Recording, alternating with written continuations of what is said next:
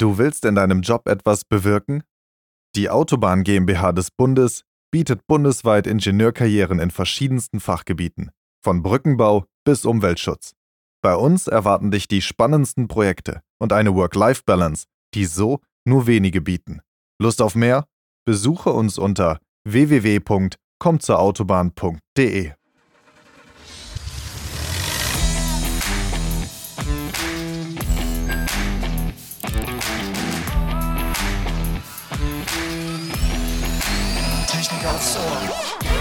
Hallo und herzlich willkommen zu einer neuen Folge von Technik aufs Ohr. Ja, Moore, die unterschätzten Klimaretter, das fragen wir uns heute in der Folge von Technik aufs Ohr. Da geht es nämlich um die Relevanz von Mooren beim Klimaschutz. Die meisten Moorflächen in Deutschland sind trockengelegt, was beim zukünftigen Klimaschutz von Nachteil sein kann. Was man hier machen kann, um aus den Mooren wieder einen Hoffnungsträger zu machen, erklärt mir heute Franziska Tanneberger. Ich bin Sarian Zura vom VDI und mein Gast ist Moorforscherin und Klimawissenschaftlerin. Sie beschäftigt sich mit dem speziellen Ökosystem Moor. Des Weiteren ist sie Leiterin des Greifswald Moorzentrums und wissenschaftliche Mitarbeiterin an der Uni Greifswald. Hallo und herzlich willkommen. Hallo, ich freue mich sehr dabei zu sein. Ja, ich mich auch. Dann ähm, zu Beginn und zum Einstieg, vielleicht können Sie mir einmal kurz den Einstieg erklären in das Ökosystem Moor. Ja, das ist eine sehr gute Frage. Ich glaube, dass äh, viele Hörer und Hörerinnen ganz unterschiedliche Dinge im Kopf haben, wenn dieses Wort Moor fällt. Und vielleicht denken die meisten an, an irgendwas Nasses, ein, eine Fläche, die nass ist, wo man ein bisschen Wasser sieht und irgendwie seltene Pflanzen, die, die doch so in der Normallandschaft eigentlich nicht vorkommen. Vielleicht auch ein paar seltene Tierarten. Und äh, oft sind es eben auch nur kleine Flächen, die wir vielleicht so vor Augen haben. Und an der Stelle ist einfach ganz wichtig, sich klar zu machen, wir haben eigentlich von diesen Mooren äh, mindestens mindestens fünf Prozent unserer Gesamtfläche in Deutschland eigentlich mal gehabt in einem Zustand, der dem auch entspricht. Also eben nass mit besonderen Tier- und Pflanzenarten, ganz besonderen Eigenschaften. Ganz besonders wichtig eben, dass sie CO2 aufnehmen aus der Atmosphäre über die Photosynthese und als Torf im Boden einlagern und dauerhaft speichern. Und heute ist es eben so, dass davon fast nichts mehr übrig ist. Warum ist das denn so? Also gab es da historisch Gründe für, warum das so gekommen ist oder? Wie kann man sich das herleiten? Ja, also ähm, erstmal liegen wir weltweit eben in einer Region, wo sich Moore gut entwickeln konnten. Das mhm. ist nicht überall auf der Welt so. Natürlich in, in Afrika gibt es Länder, da ist dann doch ganz schön wenig Moor, da haben wir eher Wüsten beispielsweise. Ähm, wir haben eigentlich äh, auf der Welt so eine große Verbreitung im, im Norden, in der Nordteil der Kontinente. Also viele denken vielleicht auch an Kanada, wenn sie Moore hören, an Skandinavien, Finnland, Schweden, Norwegen oder eben auch Sibirien. Dort sind Moore ganz weit verbreitet und das strahlt eben auch ein Stück weit bis Deutschland aus. Wir haben klimatische Verhältnisse, die das Wachsen von Mooren ermöglichen. Im Übrigen haben wir auch ganz viel Moore noch auf der Südhalbkugel, also in ähm, äh, Südafrika, in Tasmanien, Neuseeland oder beispielsweise auch ganz an der Südspitze von Südamerika in Patagonien. Und es gibt noch viele tropische Moore auch. Ähm, wir wollen uns aber ja mehr mit Deutschland jetzt beschäftigen. Mhm. Da ist es eben so, die Moore konnten wachsen, sie konnten sich entwickeln. Viele liegen ja entlang der Küsten oder in den Flusstälern beispielsweise oder an den Gebirgshängen, wo eben viel Niederschlag fällt, viel Wasserüberschuss ist. Und historisch haben wir eben in unserer Entwicklung als Menschen äh, irgendwann angefangen, uns dem Wasser zur Wehr zu setzen, was ja viele gute Gründe hat. Also wir wollen keine nassen Füße haben, wir wollen nicht im Nassen schlafen und wir wollen ja eben auch äh, Pflanzen beispielsweise anbauen, die nicht im Nassen wachsen können. Und ähm, wir wissen ja, die großen Flüsse wurden reguliert, sie wurden ein Stück weit zurückgedrängt, zum Teil kanalisiert. Wir haben ähm, gebaut entlang der Flüsse in eben Flächen, die früher nass waren und dann von uns trockengelegt wurden. Und das betraf eben auch die Moore. Und ähm, sie sind irgendwann entdeckt worden, eben auch als Flächen, die die ja eben aus der damaligen Sicht besser genutzt werden können, wenn mhm. sie trocken sind. Und ähm, das geht bis zu beispielsweise, ich komme ursprünglich aus Berlin, die Preußenkönige haben das dann so wie eine, naja, das sozusagen ähm, Erwerben äh, von Kolonien im Inneren. Also dann haben wir eben nicht in Afrika Kolonien noch weiter äh, in der damaligen Zeit erobert äh, oder den Menschen weggenommen, sondern es wurden eben in Deutschland selber Flächen weiter trockengelegt und eben urbar gemacht, nutzbar gemacht, kultiviert aus der damaligen Sicht eben. Und ähm, das ist historisch sehr, sehr nachvollziehbar. Und viele der Effekte, die das Ganze hatte, die können wir eben erst heute äh, eben nachvollziehen. Und, und da steht an erster Stelle, weshalb das Thema jetzt auch so eine Dringlichkeit gewonnen hat, ähm, die ganze, äh, der ganze Aspekt des CO2-Ausstoßes aus den trockenen Mooren. Ja, jetzt sprechen Sie das schon an.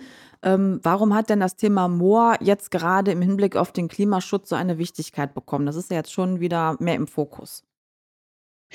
Ja, wir äh, haben eben jetzt wirklich Messdaten, äh, da kommen wir auch so in die Messtechnik äh, gleich rein, die vielleicht ja eben gerade auch für Ingenieure und Ingenieurinnen spannend ist. Ähm, einerseits muss man sagen, äh, in, der, in den Wissenschaftszirkeln ist das schon lange bekannt, dass ein Moor eben quasi zweiseitig funktionieren kann. Also es kann CO2 aufnehmen, das ist eben über die Photosynthese, dass CO2 gebunden wird in den Pflanzen und dann eben ein unvollständiger Abbau stattfindet. Also so eine Pflanze wird ja normalerweise, wenn man irgendwo irgendwo ein Laubblatt irgendwo auf der Straße liegen bleibt, dann irgendwann ist es weg. Es zersetzt sich vollständig. Und das passiert eben im Moor nicht, weil es nass ist und das Wasser eben im Grunde diese Oxidation ähm, behindert, ähm, nicht zulässt und äh, das organische Material und damit der Kohlenstoff ähm, geschützt bleiben im Moor.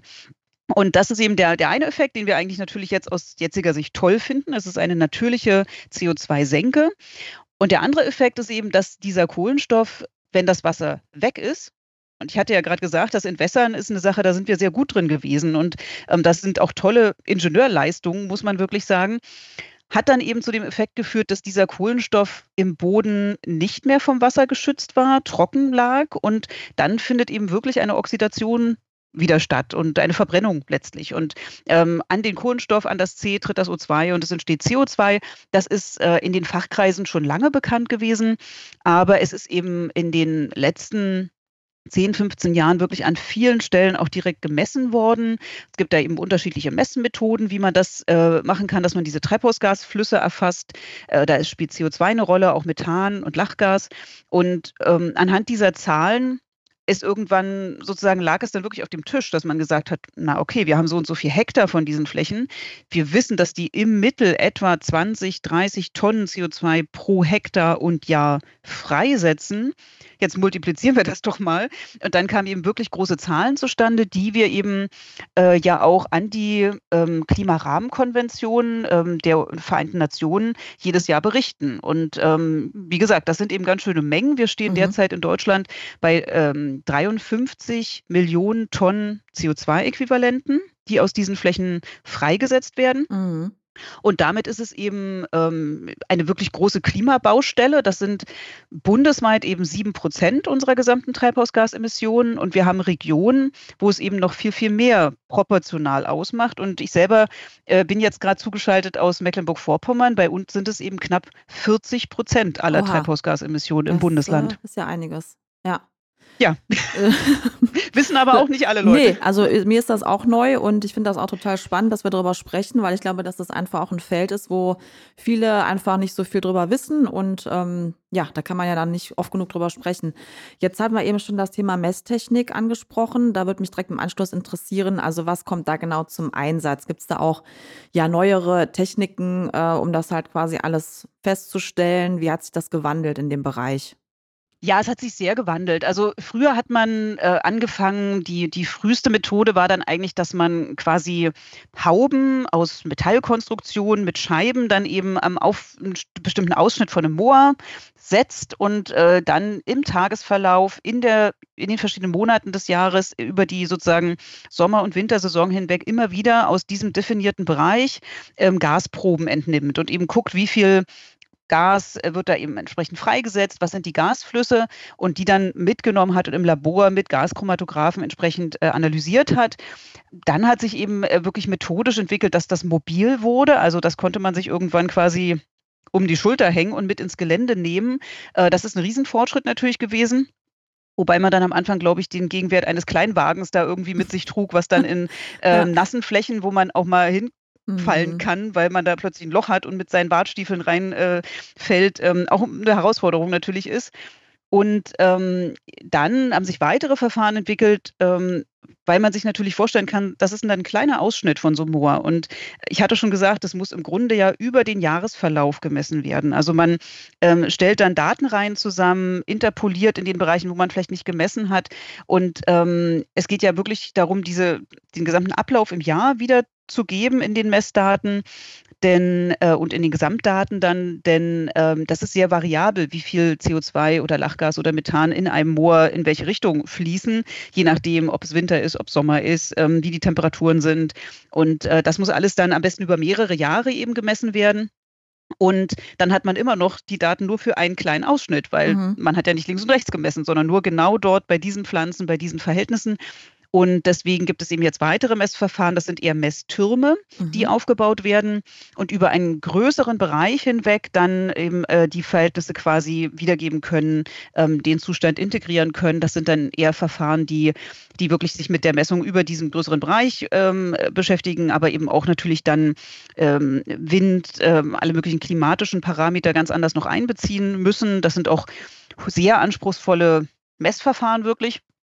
Und da kommt eben jetzt viel an Daten dazu. Da hat sich viel äh, verändert, sodass man da wirklich eine, eine, starke Entwicklung auch hat und ähm, auch eine, eine ja, eine, eine, gute Robustheit dieser Daten. Also, und es gibt da wirklich auch einen sehr, sehr großen Konsens unter den Wissenschaftlern und Wissenschaftlerinnen, die sich damit beschäftigen, ähm, damit man dann eben auch äh, über Metastudien letztlich ähm, sogenannte Emissionsfaktoren ja auch ableiten kann. Und äh, es kann ja nicht an jeder Stelle gemessen werden, äh, sondern man mhm. muss dann eben auch ja sagen können, ja, wir haben hier einen Acker und die Entwässerung ist vielleicht 80 Zentimeter tief im Jahresmittel. Das entspricht in etwa einem Gasfluss von so und so viel Tonnen.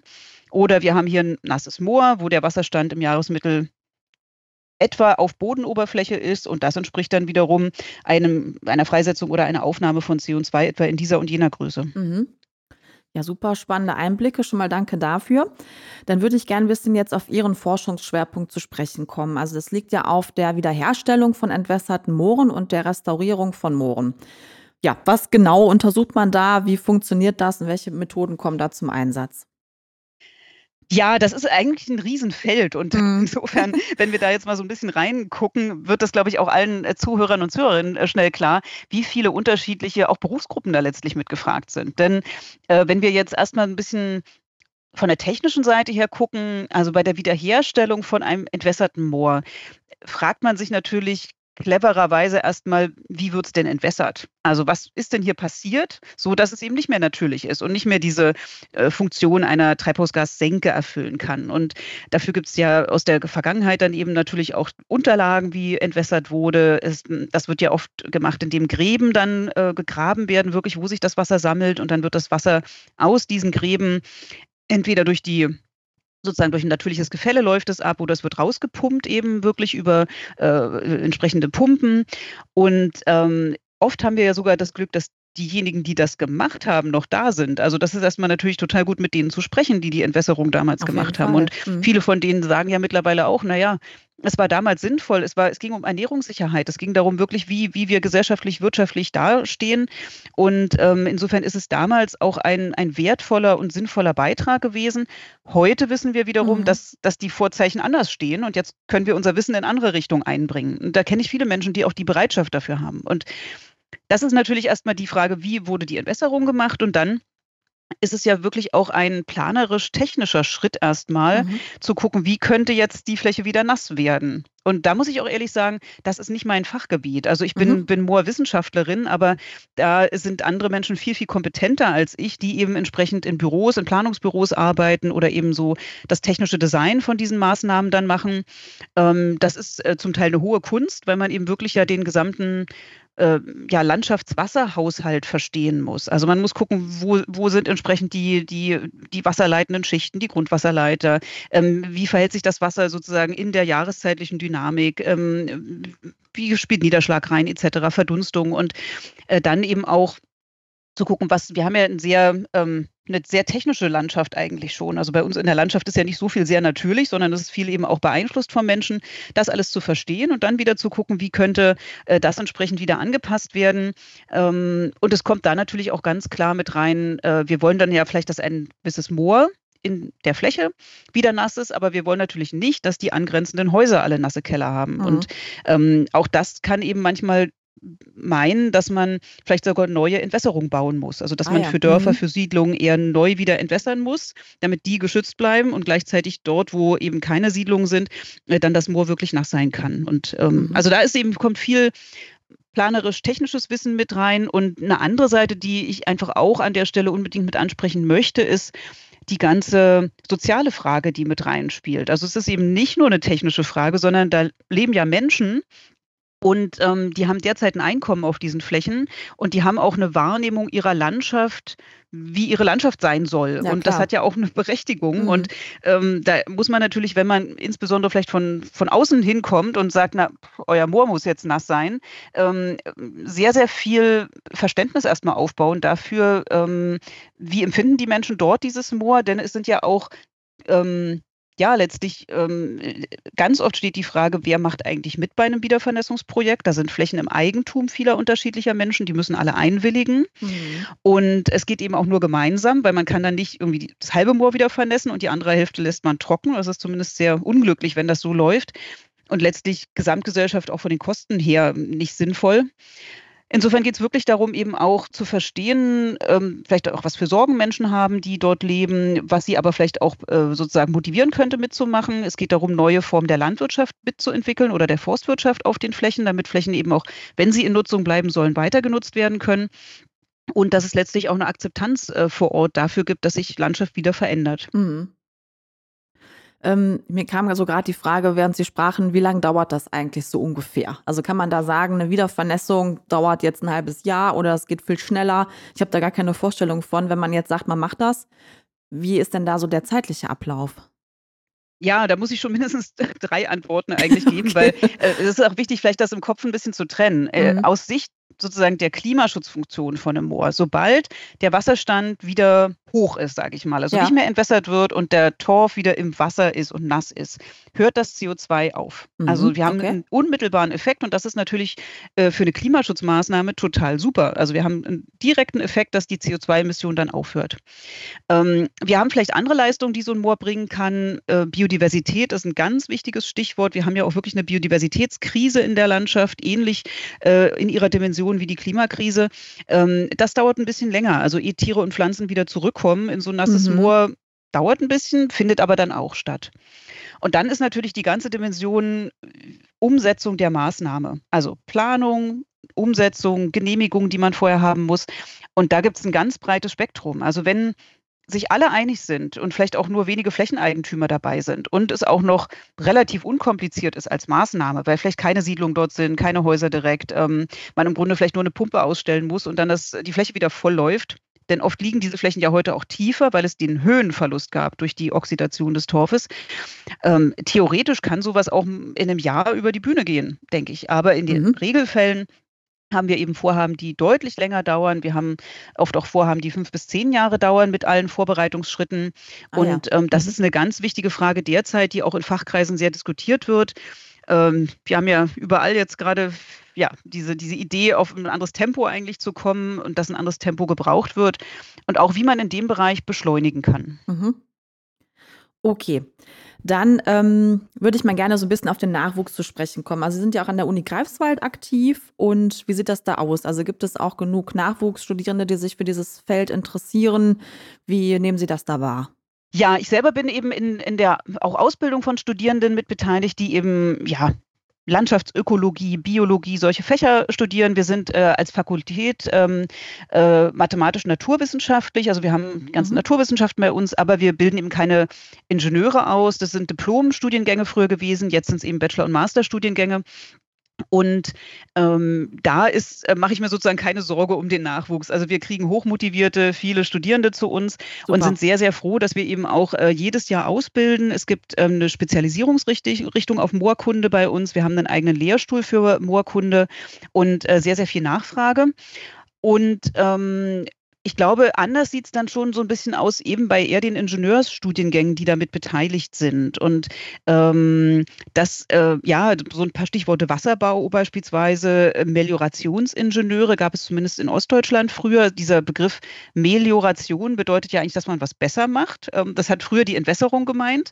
Ähm, das ist sicherlich auch gut, das ein bisschen neu zu definieren, dass man sagt, naja, heute ist die Melioration eines Bodens vielleicht eher, dass man den Kohlenstoffspeicher erhält und eben vielleicht auch Wasser im Boden besser hält, Grundwasserneubildung hat, weil auch das für die Landwirtschaft auch ganz wichtige Punkte sind. Also da ist wirklich ein Umdenken auch.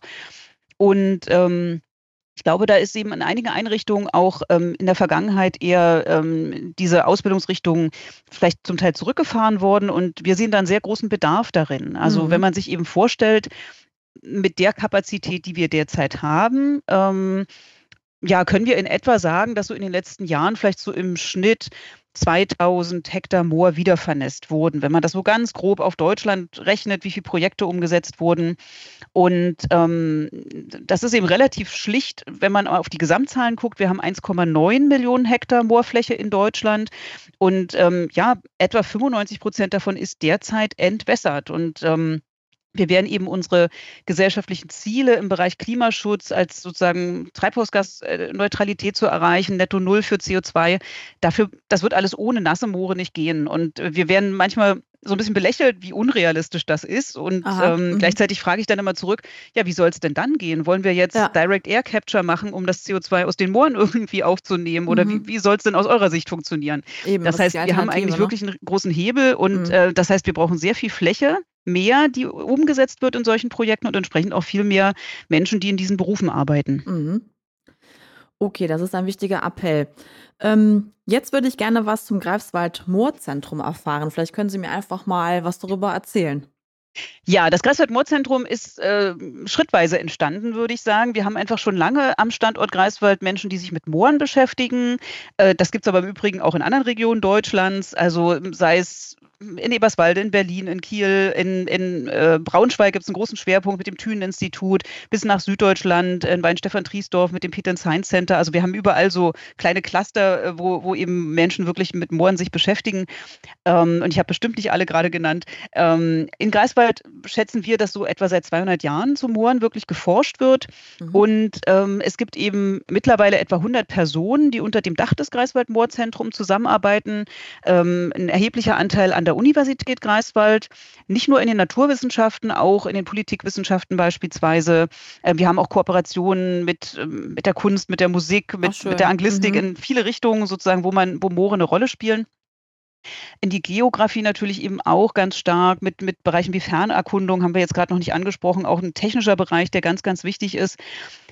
Und äh, dann haben wir eben äh, auch eine Stiftung und einen Verein, die unter dem Dach des Greifswald-Moor-Zentrum mitarbeiten und sich eben äh, stärker dann der Umsetzung eigentlich äh, widmen, der praktischen Fragen. Sei es die, die Beratung von, von Landwirtschaftsbetrieben, aber auch von Unternehmen, die in dieser Richtung jetzt mehr mit eben Biomasse von nassen Mooren, von wiedervernässten Mooren Produkte ähm, erzeugen wollen.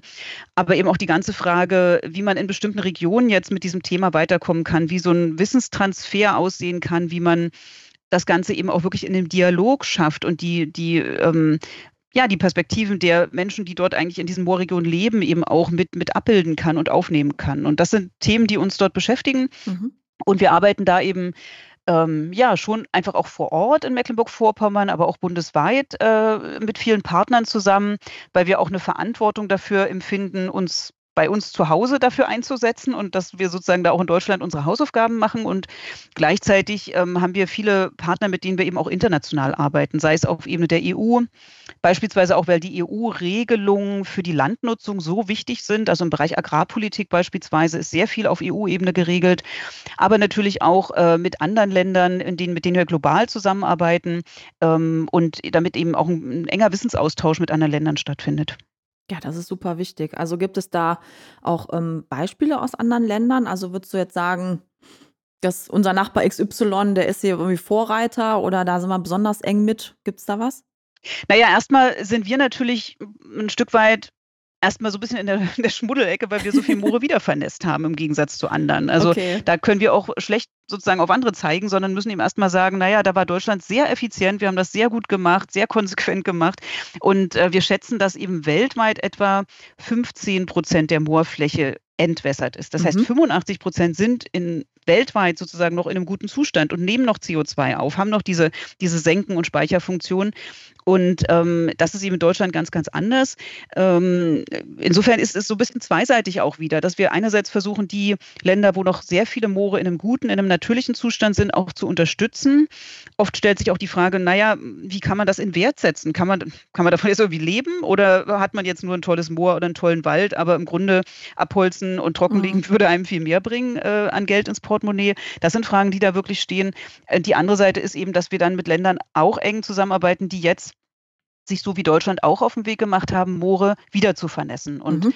ähm, da gibt es in, äh, ja, in vielen Ländern, also mir fällt da schon in Europa ähm, Großbritannien, Schottland ein, die mhm. sind sehr, mhm. sehr aktiv, Irland, aber auch in Finnland läuft sehr viel zu den Themen. Ähm, in den Niederlanden, die sind natürlich total damit betroffen, ja. Ähm, sehr, sehr moorreiches Land, alles auf sehr engen Raum, ganz tolle Wasserbauingenieure, die da äh, an allen Schrauben drehen in den Niederlanden. Also es gibt viele Länder, wo es äh, sehr relevant ist als Thema.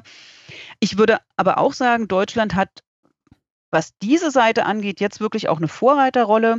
Es gibt ein Aktionsprogramm natürlicher Klimaschutz, den mhm. diese Bundesregierung, ähm, äh, das sie beschlossen hat und in die Umsetzung äh, gebracht hat. Da werden Gelder jetzt mobilisiert in einem Bereich von über eine Milliarde Euro für mhm. den Schutz von Mooren. Das ist wirklich einmalig. Und es sind sehr große Umsetzungsprojekte gestartet, ähm, die in der Fläche jetzt quasi als Modellprojekte zeigen sollen, wie kann es eben gehen. Also wo die Umsetzung stattfindet und mit ähm, Landwirten und Landwirtinnen wirklich die der Aufbau von neuen Wertschöpfungsketten. Und ähm, das Ganze wird sehr eng wissenschaftlich begleitet. Also genau mit solchen Messtürmen, die ich beschrieben habe, werden dann eben ja. auch die Gasflüsse gemessen und wir untersuchen Biodiversität, aber auch sozioökonomische Fragen, sodass da wirklich gerade eine sehr große Wissensbasis entsteht. Und ähm, sozusagen auch an der Stelle Projekte dieser Größe und Konsequenz ähm, habe ich jetzt auch gerade noch nicht aus anderen europäischen Ländern gesehen. Insofern muss man auch ja, sagen, ja, wir können ja. da auch viel in Deutschland, wir können gut kooperieren und wir können mhm. gut strukturieren und Dinge voranbringen. Und ich bin vorsichtig optimistisch, dass wir das jetzt im Bereich Moore auch wieder sehr gut vielleicht machen können. Ja, in Ihren Antworten kam das jetzt ja auch schon des Öfteren vor. Also die äh, Wiedervernässung von Mooren hat direkte Auswirkungen auf Landwirte und Landwirtinnen.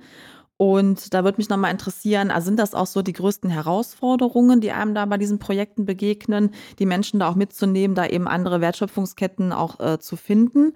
Weil ja, die Flächen sind oft gepachtet und gehören zu Gemeinden, da gibt es ja sehr viel zu beachten. Vielleicht können wir da nochmal ein bisschen näher drauf eingehen. Ja, ich würde schon sagen, dass es das, das Größte eigentlich ist, wirklich diese Alternativen jetzt umzusetzen, Menschen dafür zu begeistern, weil es ist immer schwieriger, was Neues anzufangen, eigentlich als das Alte weiterzumachen. Und ähm, das geht uns selber ja auch so. Also es gibt natürlich so ein gewisse, stimmt, ja. Ähm, äh, ja, das ist aber, wie gesagt, einfacher, dann nicht so viel in seinem eigenen Leben vielleicht zu ändern. Und ähm, wenn ich das mal so dann hier so, so locker sage, dann müssen eben ganz große Flächen wieder vernässt werden. Das ist ja eine, eine prinzipielle und tiefgreifende Änderung in vielen Flächen und für viele Betriebe, die auf diesen Flächen wirtschaften. Und ähm, manchmal wird das vielleicht auch erst in der nächsten Generation möglich sein. Und ähm, das, ich erlebe eben auch ältere Landwirte, die dann sagen, ja, verstehen wir alles, aber wir mhm. machen das nicht mehr. Wir kriegen das nicht mehr hin. Das Verstehe. muss mein Sohn oder meine Tochter müssen das jetzt dann übernehmen. Mhm. Oder ein Nachfolger äh, für den Betrieb eben. Und insofern ist es eine, wirklich eine, ein Komplex von vielen Herausforderungen. Ähm, natürlich auch, ähm, wir hatten über die Ausbildung gesprochen, die Kapazität von Menschen. Es gibt wirklich zum Teil wird händeringend nach Büros gesucht, die bestimmte Planungsschritte bearbeiten können, ähm, weil die völlig ausgelastet mhm. sind. Ähm, die Frage der Genehmigung, die man braucht. Es gibt sicherlich auch oft eine Tendenz, da immer sehr komplizierte Verfahren in Deutschland anzusetzen. Und ähm, es ist eine wichtige Diskussion in den Wasserbehörden, ob man nicht manchmal vielleicht ein einfacheres, weniger komplexes Verfahren auch nutzen kann, damit eben das Ganze nicht jahrelang dauert.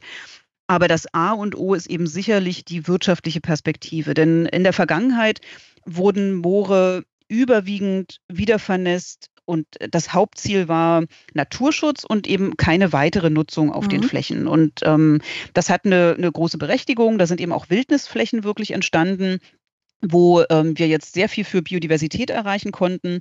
Aber auf dem übergroßen Anteil der Fläche, über die wir jetzt reden, die ist etwa zu einem Dreiviertel landwirtschaftlich genutzt, wird eine Weiterführung von Landwirtschaft sehr relevant sein. Und wir haben ja jetzt schon viele Flächenkonkurrenzen auch ähm, für erneuerbare Energien beispielsweise, die wir ja auch in der Fläche machen wollen, für immer für weitere Infrastruktur, Siedlung etc., sodass wir mit Fläche gut umgehen müssen. Und wir können eben aus Forschungsprojekten zeigen, dass es wirklich vielversprechende Ansätze gibt. Und ähm, also das vielleicht so ein paar Stichworte mal, was man von den Flächen machen kann. Also man kann ähm, das Ganze natürlich für, für nasse Wiesen nutzen und diese Biomasse mähen und, und ernten und Ballen pressen. Das kann man dann energetisch verwerten, aber eben auch stofflich beispielsweise für Dämmstoffe, Baumaterialien. Ähm, für, für Verpackungen beispielsweise. Äh, man kann aber bis hin in Richtung Bioraffinerie, Bioplastikverbindungen, viele äh, chemische Dinge da damit auch mitmachen. Ähm, letztlich sind es Pflanzenfasern, die eben eine breite Anwendungsspektren haben. Ähm, es gibt die Möglichkeit, wie gesagt, energetisch hatte ich gesagt, für Biogas, aber auch für direkte Verbrennung. Und dann kann man natürlich auch beweiden auf den Flächen mit mhm. robusten Arten, mit Wasserbüffeln beispielsweise. Oder man kann eben Pflanzen wirklich gezielt anbauen. Ähm, Schilf, Rohrkolben mhm. sind so Arten, die sich dafür anbieten. Und was wir zunehmend jetzt entdecken, äh, vielleicht auch nochmal greifbarer zu machen, diese Pflanzen, die in den nassen Mooren wachsen, sollten wir natürlich so gut wie möglich verwerten mit den besten ihrer Eigenschaften, die sie haben. Und was da äh, eben sich zeigt, ist, das sind ja Pflanzen, die im Wasser wachsen. Mhm. Also die sind total robust eigentlich, weil das ja auch oft Wind, die kippen dann trotzdem nicht oben. Also die haben robuste Zellen, die haben große luftgefüllte Zellen, weil sie eben ja ihren Sauerstofftransport auch im Wasser machen müssen.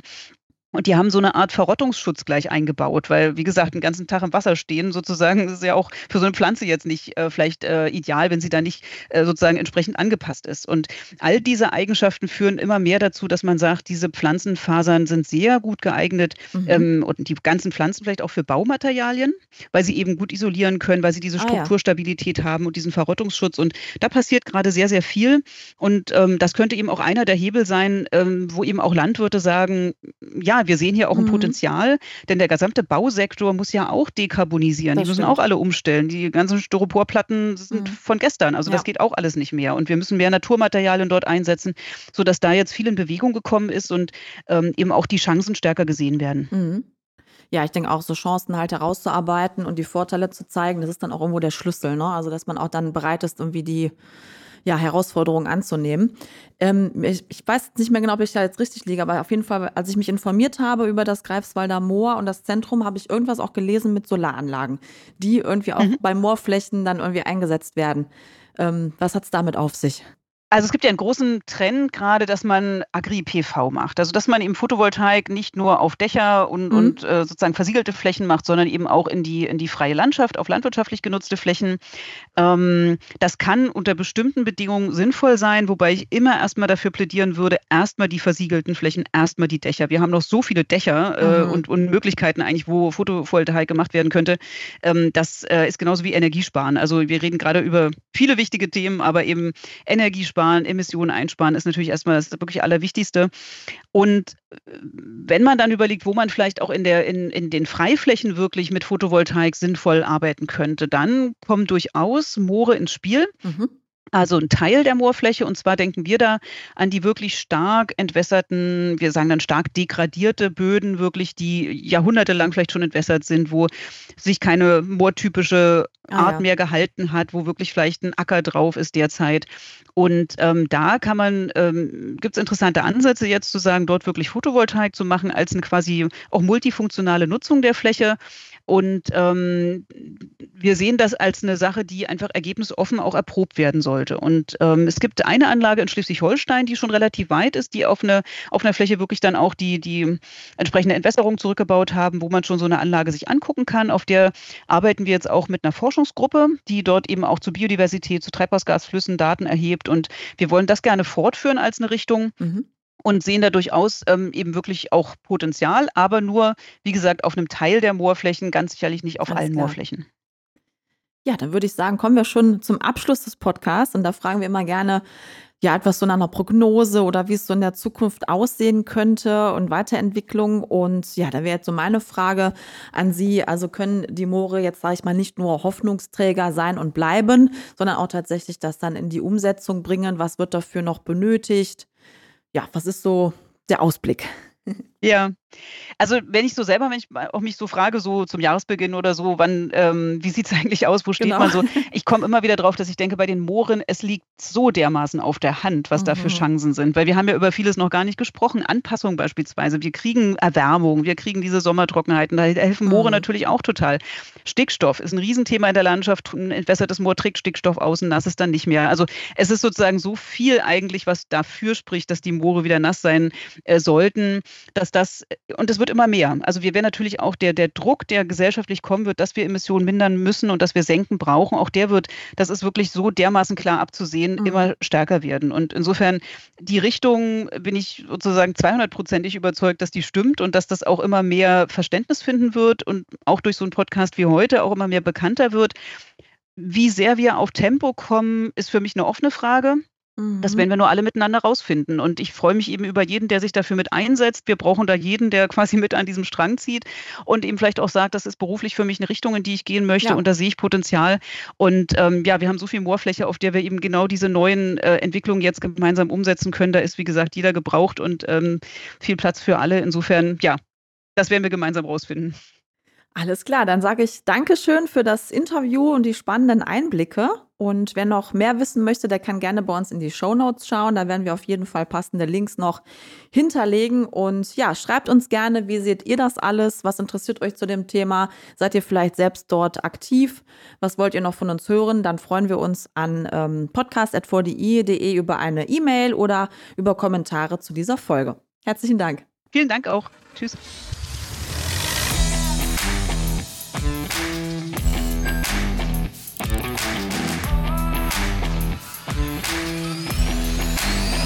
Technik aufs Ohr.